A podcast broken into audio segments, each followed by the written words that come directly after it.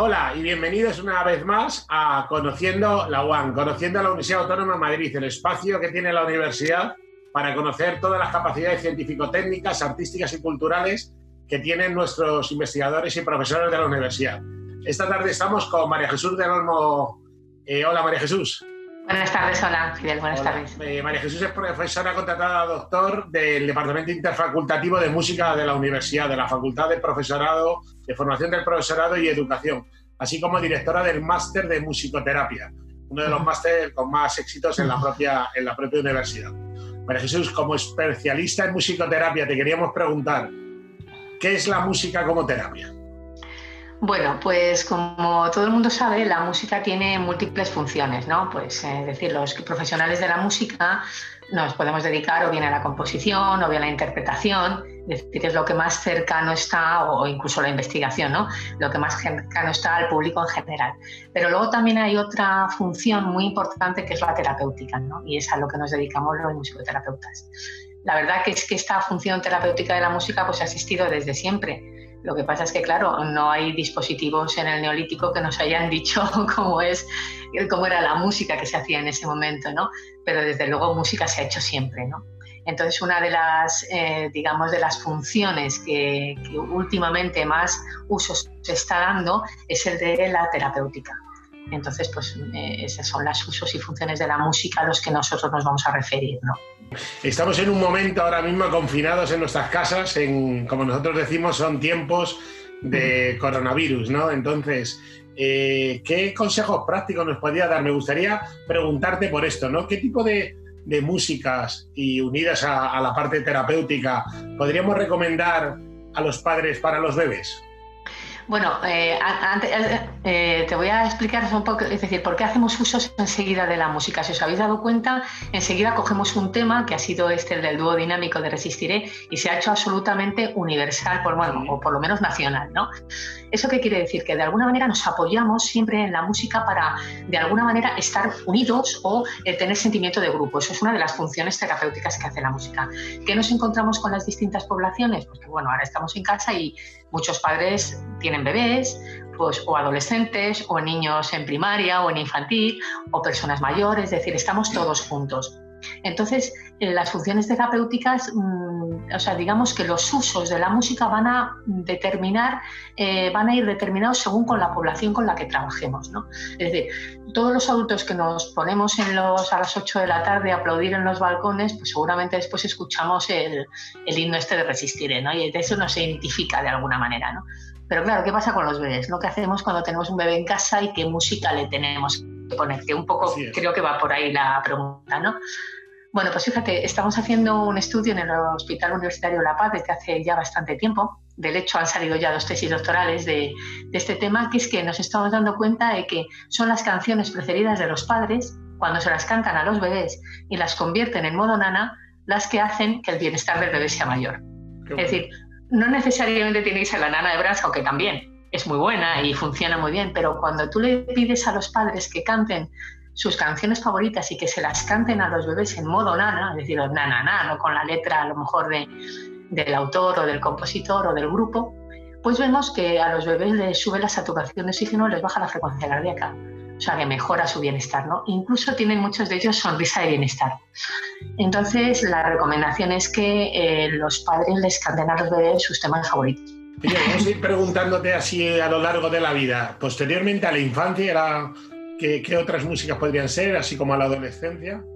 Claro, pues es que cambia muchísimo, porque, por ejemplo, los niños de infantil, eh, todas las canciones que se hacen en los colegios, en las escuelas infantiles son canciones muy cortitas, que tienen aproximadamente entre dos tres minutos. Sí, claro, si hablamos y te digo que, por ejemplo, son en modo mayor, pues ya nos meteríamos en términos más musicales, ¿no? Pero son, suelen ser canciones muy activas, canciones cortas, eh, es decir, el, eh, por otro lado, toda la, literatura musical, por, llamarla de alguna manera, está hecha de piececitas cortas de Mozart, de Beethoven, que los padres pueden recuperar y los maestros también, a los que seguramente les interesa mucho este, este tema, ¿no? de recuperar piezas cortitas de clásicos que sean dos, tres minutos nada más. Es decir, el niño mantiene la atención durante ese tiempo, suelen ser piezas muy enérgicas, suelen ser piezas que son muy vivas, suelen tener un estribillo reconocido.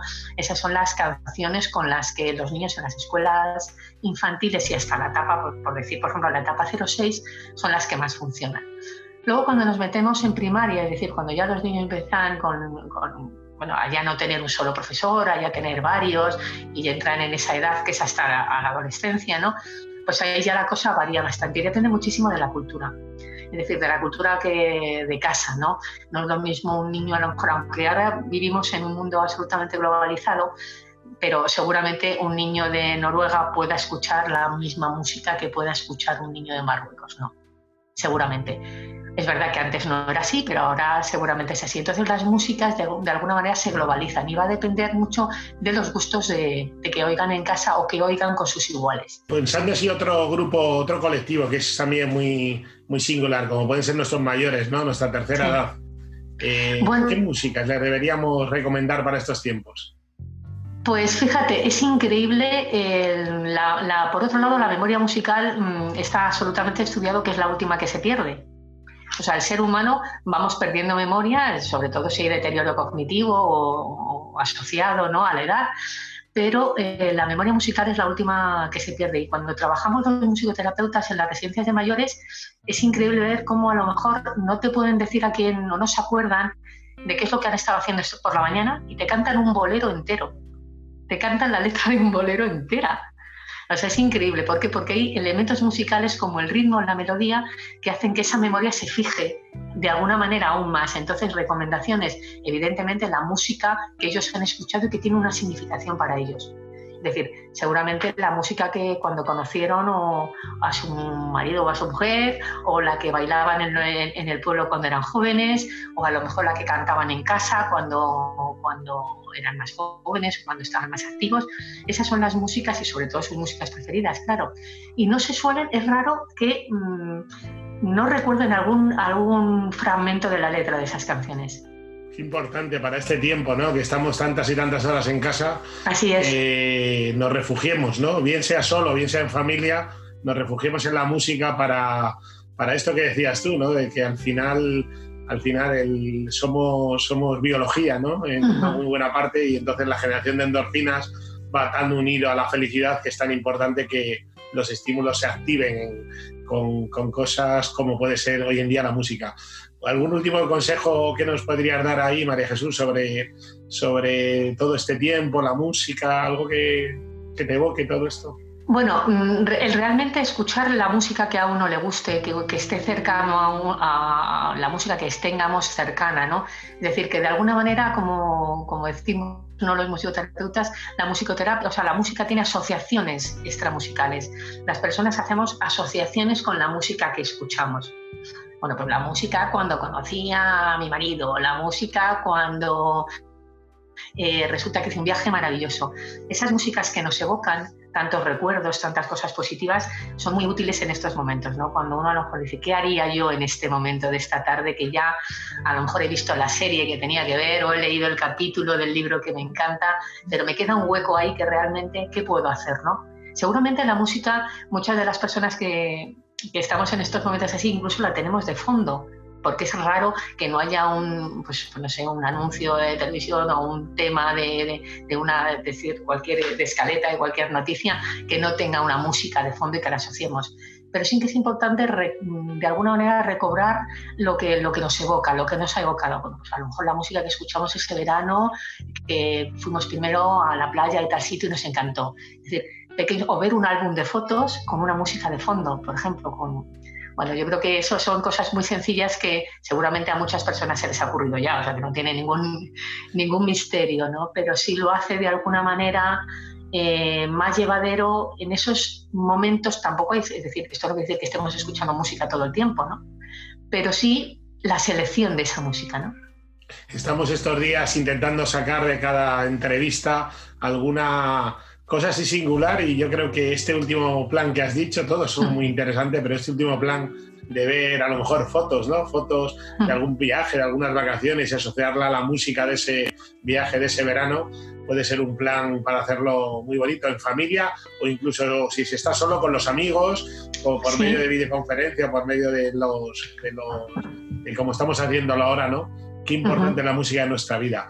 Muchísimas gracias, María Jesús del Olmo, directora del Máster de Musicoterapia de la Universidad Autónoma de Madrid, profesora de la Facultad de, eh, del Profesorado de Educación, porque realmente ha sido una charla que creo que va a tener muchísimo interés para nuestros oyentes. Muchísimas gracias. Me alegro de que sea. Muchas gracias a vosotros.